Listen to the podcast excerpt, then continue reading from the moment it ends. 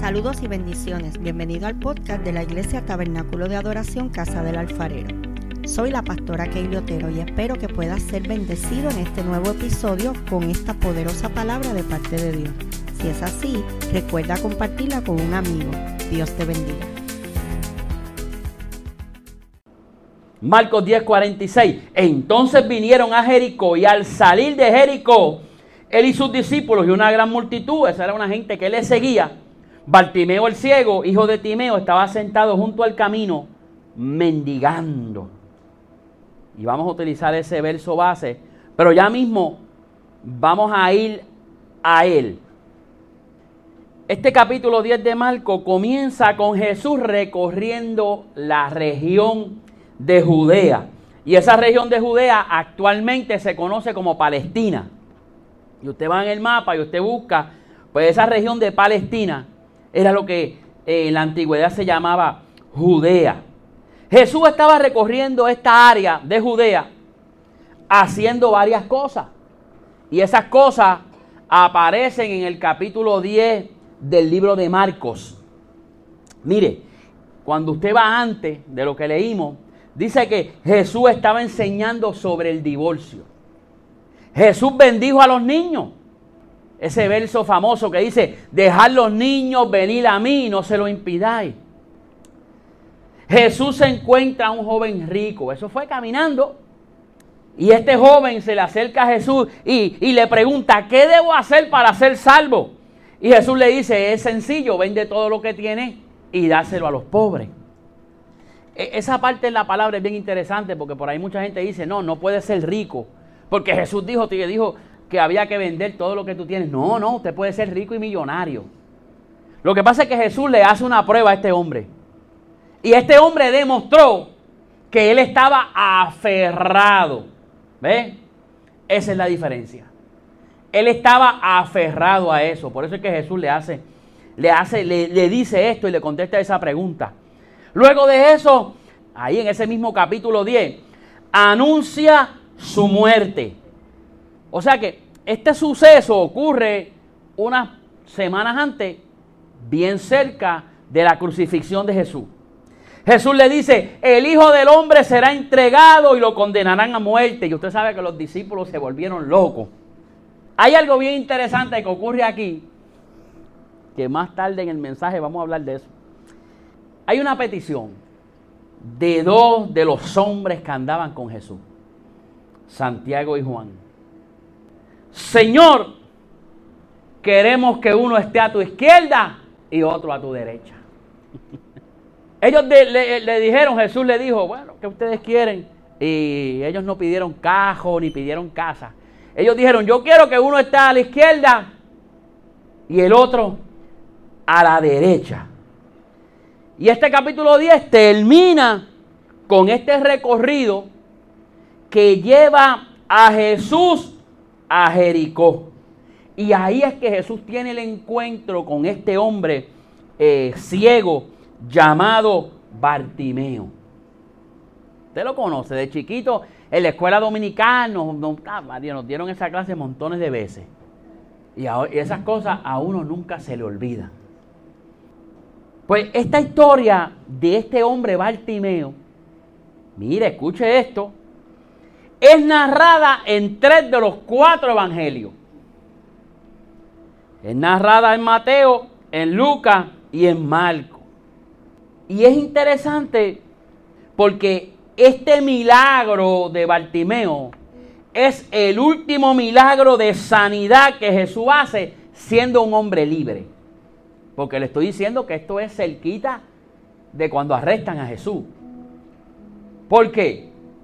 Luego de unos días Jesús es arrestado y realiza el último milagro. ¿Usted sabe cuál fue el último milagro de sanidad de Jesús?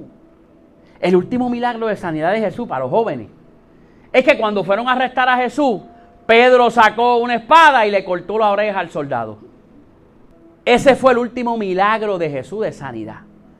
Pero el último milagro, siendo un hombre libre, porque ya ahí estaba gestado, fue el de Bartimeo el ciego. Pero mire esto. En el libro de Mateo, cuando volvemos a la historia de Bartimeo, en el libro de Mateo, Mateo nos narra esta historia pero nos dice que eran dos ciegos y que en efecto los dos recibieron sanidad. Sin embargo, Mateo omite el nombre de este mendigo. Mateo dice, eran dos ciegos y los dos recibieron sanidad. Eso aparece en Mateo capítulo 20, en el verso 29. Cuando vamos al libro de Lucas, en el capítulo 18, el doctor Lucas indica que había un ciego mendigando y en la visión de la historia también omite el nombre de este, de este ciego. Hubo sanidad, hubo milagro, pero Lucas y Mateo quizás no encontraron que era importante decir el nombre de este, de este ciego. Sin embargo, Marco, que fue lo que leímos, es más específico en esta historia. Y nos dice que el nombre de este ciego era Bartimeo. ¿Por qué? Esa pregunta no aparece en la Biblia. Nosotros podemos especular unas cuantas cosas. ¿Usted sabe lo que quiere decir Bartimeo? Bartimeo en hebreo quería decir hijo de Timeo. Y algo interesante porque entonces tampoco este ciego era conocido por su nombre. Era conocido por el nombre de su papá, el hijo de Timeo. Eso se da hoy día. Por ahí usted va y dice, Kaylee. No, no sé quién es Kaylee. No, Kaylee la de Haymon. Ah, sí, la conozco. La conozco. ¿ah? ¿Tú conoces a Iris Colón? No, no sé quién es. No, no, Iris, la de Robert. Y ahí todo el mundo hace. Hacho, seguro que sí. Sé quién es. A los hijos, con los hijos es igual. Eso se da hoy día. Pues este hombre era conocido por el nombre de su padre. Y quizás podemos especular que esta familiaridad con la que Marcos habla y presenta a este hombre con su nombre, pudiera ser que Marcos conocía personalmente a este hombre. Pudiera ser que Marcos conocía al papá de este hombre. O pudiera ser que, que este hombre era bien conocido en esa región. Ah, pero ¿y por qué los otros no mencionaron el nombre? Mire, cuando uno le pregunta a la gente, dime los discípulos de Jesús, la gente rápido dice Mateo, Marco, Lucas, Juan. Y yo ayer hablaba con Valeria y le decía, no, ni Marcos ni Lucas fueron discípulos de Jesús. Mateo y Juan sí. O sea que entonces, ahí la historia usted puede entender un poco mejor. Y esto uno lo, lo enseña, ¿verdad? A la iglesia para que la iglesia tenga este conocimiento, que es muy bueno. Pero aquí lo importante no es si se llamaba o no se llamaba, aquí lo importante fue que este ciego fue sano. Aquí lo importante es que en los tres evangelios el poder de Dios se manifiesta. Pues, ¿qué ocurría en este momento, en este tiempo? Pues mire, la fiesta de la Pascua estaba próxima a celebrarse. Por eso era que estaban bajando. Jesús bajó, pero a la, misma vez mucha gente estaba bajando. Y los varones mayores de 12 años tenían que asistir a esa, a, esa fiesta, porque ya eran adultos. No es como ahora. Ahora eso aquí no se da.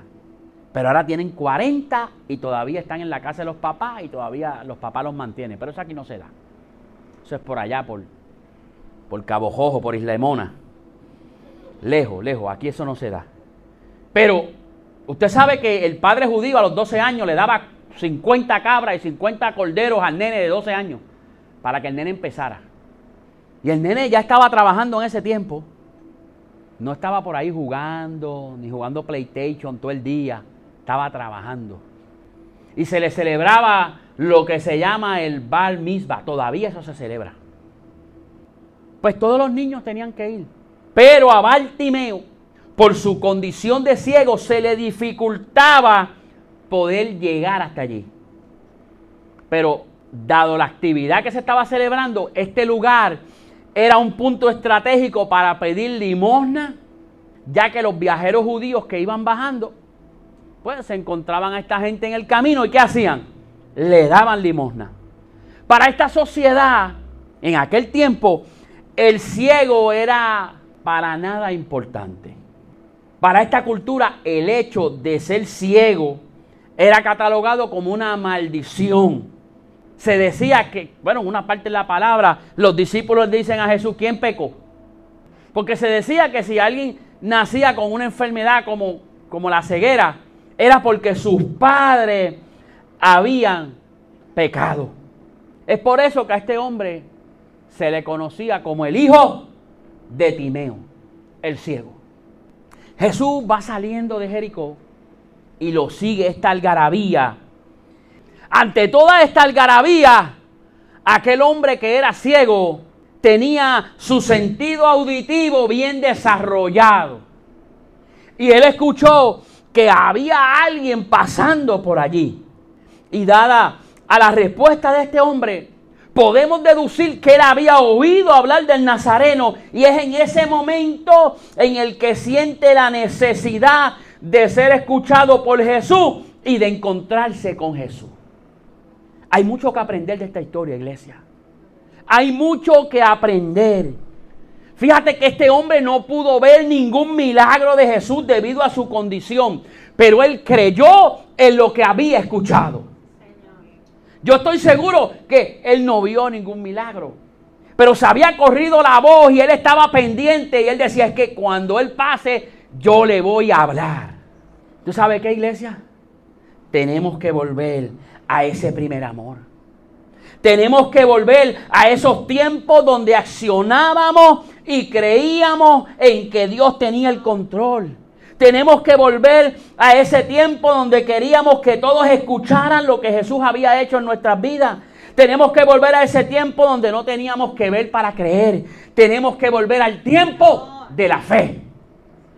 Y le está hablando uno que hay momentos que ha sentido que la fe ha flaqueado. En que la fe, mire, ha menguado. Tenemos que volver a ese tiempo donde ya queríamos queríamos estar en la casa del Señor.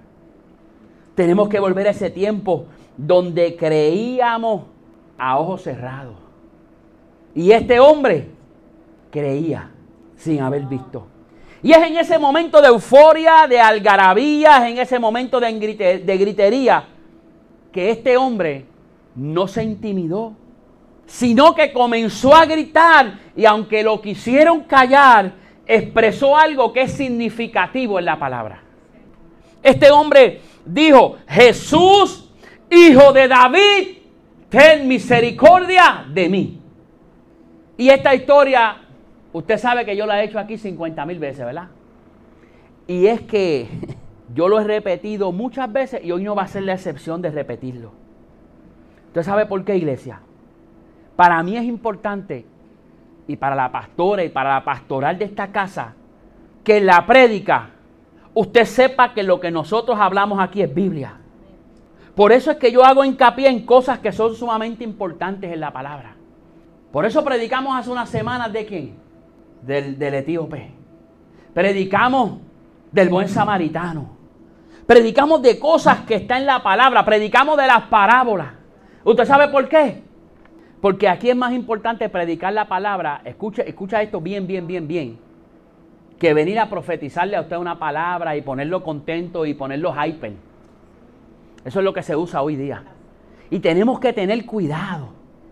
A veces la gente habla y profetiza y dice 50 mil cosas, pero nada de la palabra. Todo es bueno, todo es bonito. Te voy a hacer esto, te voy a hacer lo otro. El Señor lea, el Señor abre puertas, el Señor esto, el Señor aquí. Para nosotros es importante que tú te llenes de la palabra. ¿Para quién es más importante predicar lo que dice la Biblia que venir a dirigirle la vida a la gente? ¿Escuchaste eso? Memorízate eso bien. Hay gente que le quiere dirigir la vida a la gente y hay gente que viene a la iglesia para que el pastor o el profeta o el que sea le dirija la vida. Nosotros creemos en que Dios habla, creemos en la profecía, pero hay un límite. Escúchalo. Si tú vives de profecía en profecía, no veo mucho futuro. Te voy a decir esto. Si tú vives pendiente a que dirijan tu vida y a que yo voy para la iglesia para que, mañana tengo que hacer algo eh, para ver qué me dice la pastora, no veo mucho futuro. Dice la palabra que la profecía pasará. Dice la palabra que el cielo pasará, la tierra pasará. Lo único que no va a pasar es su palabra. Pues eso es lo que nosotros tenemos que agarrarnos de su palabra. Por eso es que para esta pastoral es sumamente importante que te llenes de lo que dice la palabra, porque esta sí puede dirigir tu vida. Te puede ayudar en la toma de decisiones. Te puede ayudar en tiempos de conflicto. Te puede dar luz en temporada de oscuridad. ¿Qué? La palabra. Si Dios nos utiliza como instrumento, gloria a Dios. Pero nosotros queremos que usted se llene de palabra. Y por eso es que aquí lo que predicamos es palabra. Yo puedo leer 50 mil libros bonitos y traerte, un, traerte para que tú salgas llorando de aquí, salgas pompeado. Podemos traerle un mensaje para que cada uno de ustedes, después que termine el mensaje, esté tan pompeado que me dé un cheque de mil dólares. Eso lo hay por ahí. Y mucha gente cae. Pero nosotros te vamos a predicar palabra, palabra, palabra. Y habiendo dicho esto de la palabra, pues yo te voy a decir ahora lo que yo he repetido muchas veces. Y es que este hombre dijo, Jesús, hijo de David, ten misericordia de mí. ¿Y cómo este hombre, por qué este hombre dijo eso? Y vamos a ir a lo que yo le he repetido, que es la genealogía de Jesús, que hay gente que quizás no lo haya escuchado. Y es que cuando usted va al libro de Mateo, Mateo comienza la genealogía de Jesús y llega a David, y de David brinca a quién? A Salomón. Y de Salomón sigue por ahí para abajo, por ahí para abajo, y llega a José. Entonces tenemos a Lucas, que también pone la genealogía de Jesús. Pero Lucas llega a David también. Pero cuando llega David no brinca a Salomón, brinca a un hijo que se llama Natán. Y la genealogía sigue por ahí para abajo, por ahí para abajo y llega a dónde? José. Y aquí es lo interesante, porque José no tenía dos padres. Y es que cuando esa genealogía en el libro de Lucas llega a Natán y sigue por ahí para abajo, los estudiosos dicen que Dice ahí Elí, padre de José. Elí era el padre de quién? De María. ¿Por qué? Porque en la antigüedad, si, si yo me casaba con Kaylee, pues yo pasaba a ser hijo de Otero. Eso fue lo que le pasó a Moisés. Ahora Moisés era hijo de Jetro. Pues aquí ocurría lo mismo. Entonces, cuando usted escucha ahora, y eso es lo que yo quiero que usted aprenda, cuando usted escucha entonces que la Biblia dice de la simiente de David, ahí la cosa tiene más sentido, la profecía, ¿verdad que sí? Porque entonces era de la simiente de David por parte del padre y por parte de su madre. Óigame, esto aparece en la palabra. Yo le he dicho eso a gente que me dice, yo nunca había escuchado eso. Porque hay que llenarse de la palabra. Búscalo en el libro de Lucas capítulo 3. Ahí lo vas a encontrar. O sea, Ahí tenemos a un hombre. ahora es que esto se pone bueno. Porque ahora todo se ve más claro porque tenemos a un hombre ciego que sin poder ver físicamente al maestro, sus ojos espirituales no lo engañaban y expresa lo que le fue revelado en el espíritu. Hijo de David, ten misericordia de mí. El hombre no tuvo que ver para creer el hombre le fue revelado. ¿Cómo le fue revelado eso a ese hombre? Yo no sé. Pero escucha ahora. Mientras muchos le preguntaron, hey, ¿tú eres el Cristo? Este ciego sabía quién él era. ¿Tú eres el Cristo? Vamos a ir un momento a Lucas capítulo 7. Mira, mira lo que dice Lucas. Y yo te lo voy a parafrasear. Lucas capítulo 7, del 19 en adelante, tenemos a Juan el Bautista. ¿Usted conoce a Juan el Bautista? Juan el Bautista, la pastora predicó hace unos días, ese fue el hombre que bautizó a Jesús. Ese fue el hombre que dijo, estoy preparando el camino del que viene. Señor. Un hombre lleno de poder y autoridad. Para los otros era fácil predicar a Jesús, porque andaban con Jesús, pero él no, él andaba solo predicando a Jesús. Todavía Jesús no había entrado ahí en, en pleno ministerio. Y en Lucas 7:19, cuando usted comienza a leer, ahí vemos a Juan el Bautista preso y envía a dos de sus discípulos a preguntarle a Jesús, mire lo que le pregunta, si él era el que estaban esperando o si debían esperar a otro. Un hombre que estaba, mire, lleno de poder y autoridad. Yo soy de los que digo, eso soy yo, eso soy yo. Yo digo que él recibió la revelación de Jesucristo cuando estaba en el vientre de su madre. Porque cuando él estaba en el vientre y María se acerca embarazada, dice que el vientre de Elizabeth, la madre de, Juan el Bautista, brincó. Entonces tenemos al hombre que preparó el camino del Señor, el que dijo, yo no soy digno. Ahora preguntándole a Jesús, Pregúntale a Jesús si él debe, si ese es o no. Porque yo estoy preso aquí. Ahí viene Jesús y le dice a Juan, a los discípulos de Juan, vayan ustedes y cuéntenle todos los que han oído y lo que me han visto realizar. Cuéntele que los ciegos ven, que los paralíticos andan, que los leprosos se curan, los sordos oyen, los muertos resucitan y que anuncio las buenas nuevas a los pobres. Dígale además que benditos son los que no dudan de mí.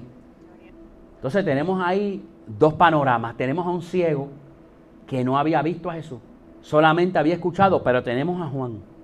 No tan solo lo vio, lo bautizó. Y fue testigo de cuando aquel cielo se abre y se escucha la voz que dice, este es mi hijo amado.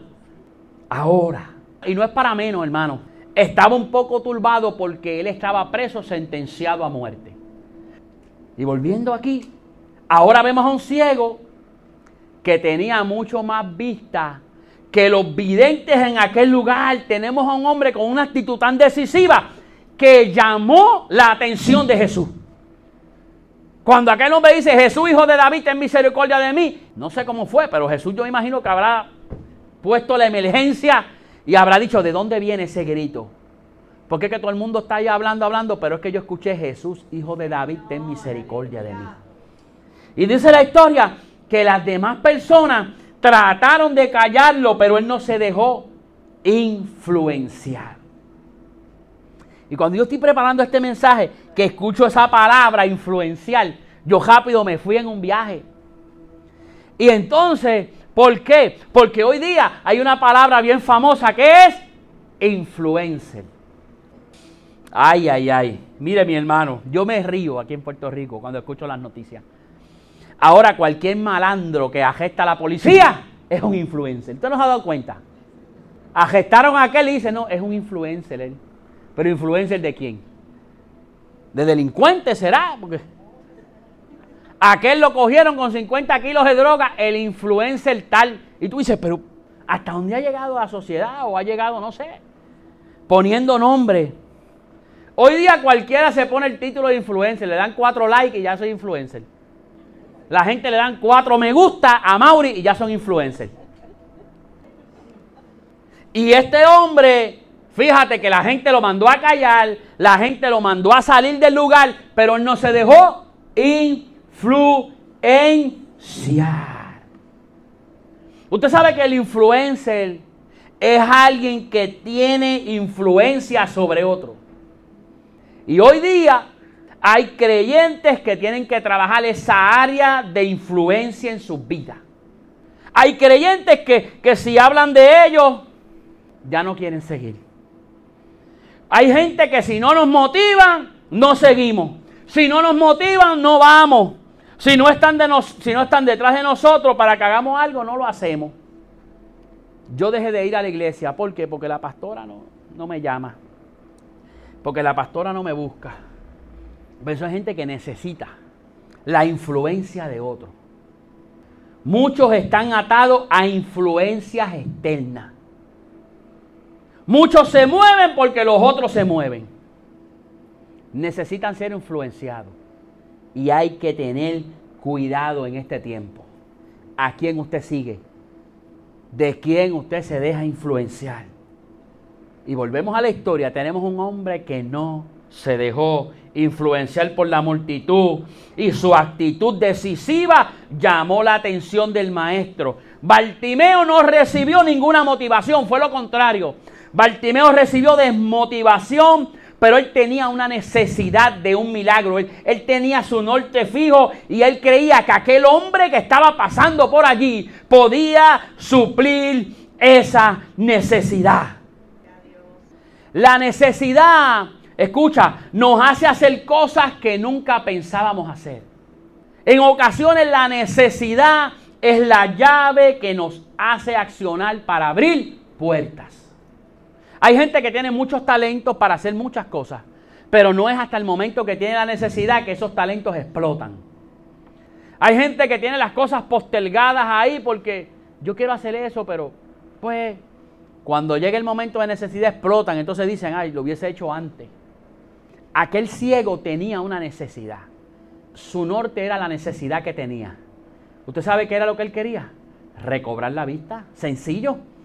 Aquel hombre que escuchó hablar de Jesús hacía mucho tiempo, él estaba esperando ese momento.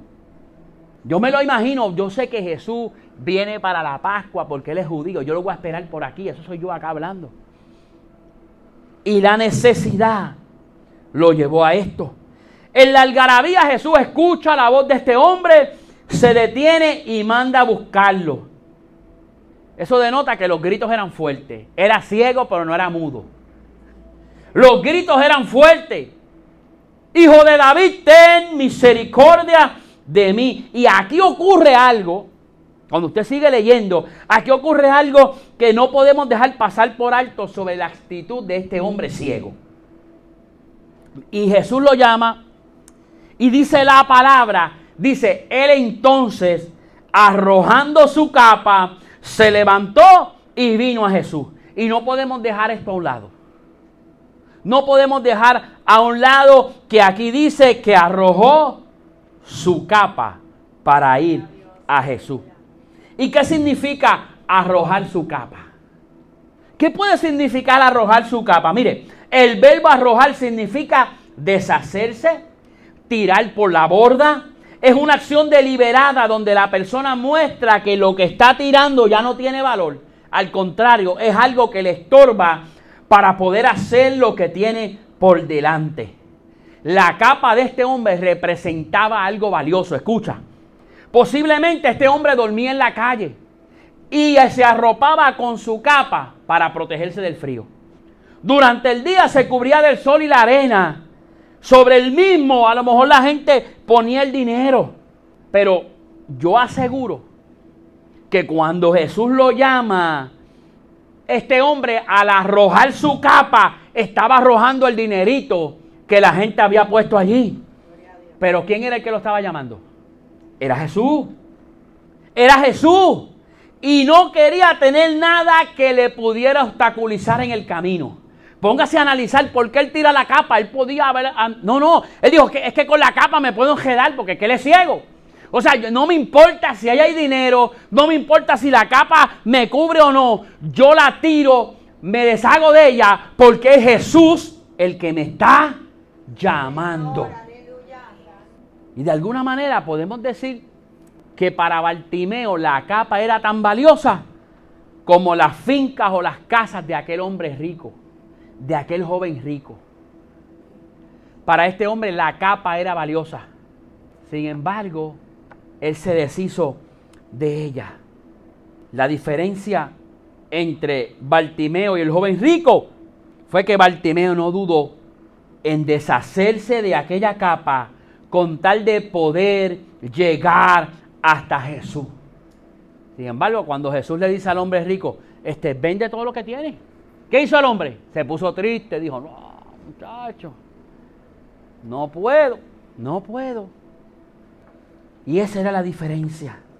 El hecho de este hombre arrojar su capa significa que la capa que lo protegía, escúchalo ahora, en ese momento estaba siendo un impedimento para él poder llegar donde el maestro. El hecho de soltar la capa demuestra en Bartimeo un cambio de prioridades. Hay momentos en nuestra vida en que tenemos que hacer cambios de prioridades. Y yo creo que eso a cada uno de ustedes le ha pasado en el transcurso de su vida. Hay cosas que antes para usted eran prioridades que ahora usted las mira y te dice, no, fíjate de eso. Y nosotros tenemos que analizar si hay que hacer cambio de prioridades en nuestra vida tenemos que analizar qué cosas nos están deteniendo. Tenemos que analizar qué cosas están en el medio para que el plan de Dios se cumpla en nuestras vidas. Este hombre sabía dónde estaba parado, era ciego, pero sabía dónde estaba parado en su deseo de recibir un milagro. La capa, aunque era sumamente importante, no iba a ser obstáculo para que acudiera al llamado de Jesús. Y hoy quizá no sea una capa literal la que nos impide movernos en fe. Pero hoy debemos librarnos de todo aquello que nos pueda suponer un obstáculo para atender al llamamiento de Cristo. ¿Qué nos está obstaculizando? Y esa pregunta yo me la hacía mientras preparaba el mensaje. ¿Qué cosas me están obstaculizando personal, pero qué cosas nos está obstaculizando en el ministerio? Y uno sigue analizando y uno dice, hay cosas que tenemos que trabajar. Hay cosas que yo sé que cada uno de ustedes, jóvenes, niños, adultos, tiene que trabajar. Hay cosas que nos pueden estar obstaculizando. Despójate de esa capa, escucha. Despójate de esa capa y deja que Jesús haga su voluntad en tu vida. Y seguimos con la historia, escucha. Jesús llama a este hombre y respondiendo al llamado, de Jesús, hijo de David, ten misericordia de mí. Jesús le dice, ¿qué quieres que te haga? El ciego le dijo, que recobre la vista. Mire, hace un tiempo la pastora predicó sobre aquel hombre eh, eh, cojo que estaba en el estanque. ¿Y usted sabe lo que pasó con aquel hombre? Jesús le dijo, ¿qué quiere que haga? ¿Usted sabe lo que le dijo el hombre? Allá se puso a lloriquear y dijo, no, lo que pasa es que cada cierto tiempo un ángel menea el agua. Entonces no hay nadie que... Es que eso no es lo que, es que, eso no es lo que Jesús te está preguntando a ti, no deja la novela. Hay gente que tú le preguntas una cosa eh, eh, eh, y cuando uno tiene más confianza, tú dices, no, vamos rapidito, rapidito, rapidito. Olvídate la historia, yo me la sé la historia. Hay gente que son así. Aquel hombre empezó con una letanía es lo que tenía que decir a Jesús, yo me quiero levantar, yo quiero caminar. Seguro, recibió el milagro. Pero este ciego, este ciego, mire, es como nosotros decimos acá en Puerto Rico, mira, tenía las espuelas así. Sabía quién era Jesús, había tenido revelación. ¿Qué tú quieres que yo haga? Que vea. Más nada. No quiero ser millonario. A lo mejor hubiese sido otro, decía, eh, quiero ser millonario porque entonces así me opero. No me sale tanto y me quedo con chavo.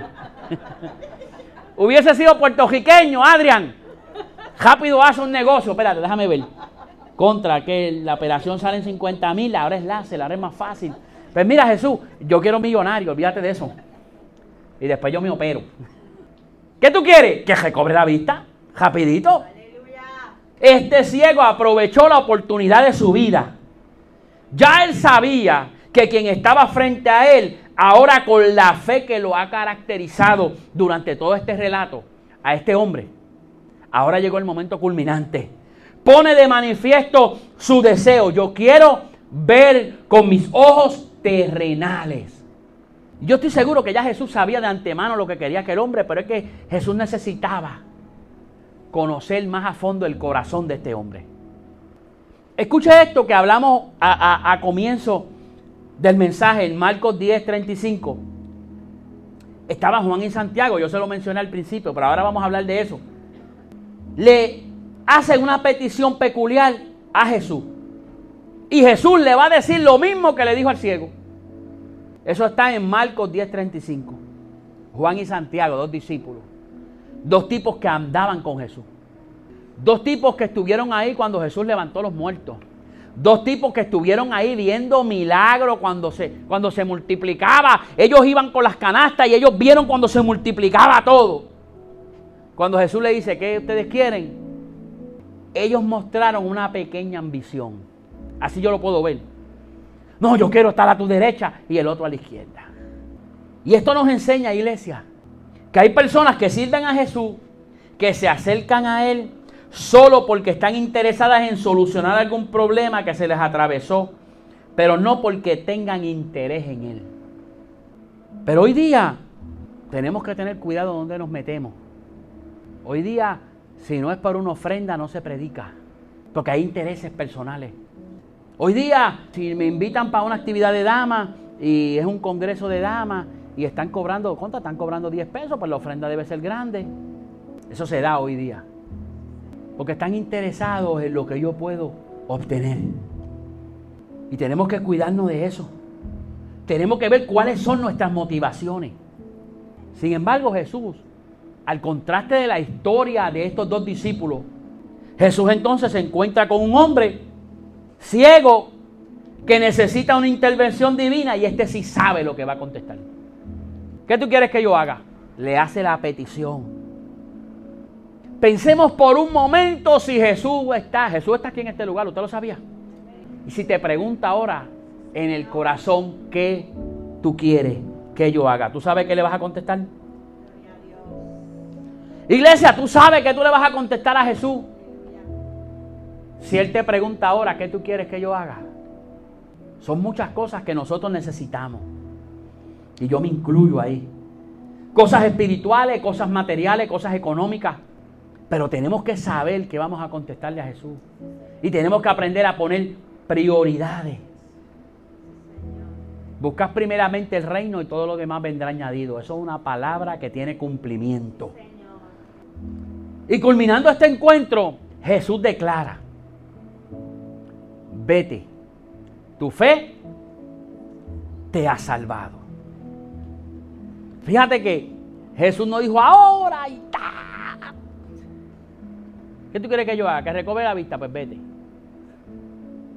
Tu fe te ha salvado. Y eso es bien importante porque no tan solo recibió la vista, sino que recibió salvación. Salvación. La curación se produjo en respuesta a la fe del hombre, demostrada por su persistencia y su reconocimiento de Jesús como el Mesías, como el Salvador. Y como dije ahorita, hay quienes solo vienen a Dios motivados por una necesidad y tan pronto reciben lo que buscan, se alejan. Usted sabe que dice la historia, ahí mismo, que este hombre, aunque esa fue la última, básicamente la última semana de Jesús, dice la historia que este hombre le siguió en este último tiempo del ministerio. Él podía haber recibido la sanidad y poderse ir para su casa tranquilo. Como la historia de los leprosos. Fueron diez, pero uno regresó, pero los otros, los otros se sanaron. No fue que, no, no, no, los otros se sanaron también, pero este regresó agradecido. Bartimeo pudo haber hecho igual, igualito, igualito. Pero el agradecimiento dice que él lo siguió. Siguió a Jesús. Yo quiero que usted esté en pie en esta hora, porque ya estamos concluyendo. Aprovecha la oportunidad que Jesús tiene ante ti, al igual que lo hizo aquel hombre ciego. Nuestra oportunidad hoy tiene que ver con el presente y con el ahora. Bartimeo el ciego aprovechó esa oportunidad. Lo que él necesitaba era algo de ahora. Y al igual que Jesús estuvo frente a aquel hombre, él está hoy aquí. Y te pregunta, ¿qué tú quieres que yo haga? La vida está llena de estas situaciones. Y es un proceso de elección. Escúchalo.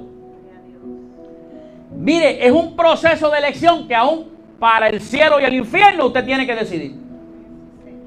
Mire, ¿qué usted cree? Si Bartimeo no hubiese gritado, ¿hubiese sido sano? Yo creo que hubiese seguido siendo ciego. Si él no llama la atención, ¿hubiese ocurrido algo en su vida? Esto nos enseña, mire, que hay que llegar al trono, mire ahí con el corazón gritando. Hay que acercarse al Señor con la necesidad y decirle, Señor, tengo esta necesidad. Yo necesito que haya un cambio en mi vida. Ese grito no va a pasar por alto. Hay que aprovechar las oportunidades que nos presenta el Señor para crecer espiritualmente y alcanzar el cielo. Hoy día mucha gente se arrepiente, escucha esto, de no haber tomado el reto cuando fueron llamados a algún ministerio en la iglesia. ¿Estás aquí todavía? ¿Estás respirando? ¿Estás respirando? Todavía hay oportunidad de desarrollar esto que Dios te prometió y puso en tus manos. Es que Dios me prometió algo pero yo me aparté. Pero tú sabes qué, te apartaste y volviste y el plan está donde mismo tú lo dejaste. Ahí está, ahí está, ahí está, ahí está. Ay, que es que yo no me atrevo. Atrévete, atrévete, grita como Bartimeo, grita, grita, grita. Los planes de Dios no caducan, escucha. No fue que yo me fui y vine. Llegaste al lugar correcto. El plan está ahí donde tú lo dejaste. Camina y corre con él. Es que yo quiero hacer esto en la iglesia, me gustaría hacer esto, pero es que es que no me atrevo. Está en tu corazón, hazlo. Si Dios lo puso en tu corazón, hazlo. Hoy posiblemente tú eres el que está gritando. Hijo de David, ten misericordia de mí. Pero mañana tú vas a ser el que vas a estar en la posición de imponer las manos y ministrar a otro. Porque ya Jesús vino. Y estamos esperando que Él venga. Pero mientras ocurre eso, es tu responsabilidad y la mía llevar el evangelio del reino. Iglesia, empieza a orar por otras personas. Predica el evangelio. Toma una actitud de vencedor en Cristo y no desaprovechemos la oportunidad que nos concede el Señor de servir en su obra. Mire, en la calle, en el trabajo, en el mall, en la familia, hay muchos bartimeos que necesitan, que están gritando por un cambio en sus vidas y tú eres ese instrumento que el Espíritu Santo quiere utilizar. Y como te dije, posiblemente hoy tú seas Bartimeo. Haz lo que hizo Bartimeo. Grita, grita, grita, grita. Grita. Porque mañana tú vas a sanar a otros Bartimeos. Mañana tú eres el que vas a declarar la palabra. Mañana tú eres el que vas a hablar sanidad sobre otro. Mañana tú eres el que vas a predicar salvación a otro. Levanta tu mano al cielo. Y adora al rey, adora al rey. Adora al Señor, adora al Señor, adora al Señor. Hoy es día de sanidad, hoy es día de salvación. Hoy es día de reivindicar nuestra vida. Hoy es día de tomar aquello que quizás dejamos. De aquello que quizás eh, se nos olvidó hace muchos años que Dios dijo de nosotros. Hoy es día de agarrarlo. Hoy es día de caminar con eso. Bendiciones. Si este episodio ha sido de bendición para ti, compártelo para que otros puedan ser edificados. Te invito a que nos busquen en Facebook como Tabernáculo de Adoración Casa del Alfarero y te suscribas a nuestros podcasts en las diferentes plataformas. Y así no te perderás ninguno de nuestros episodios. Dios te bendiga.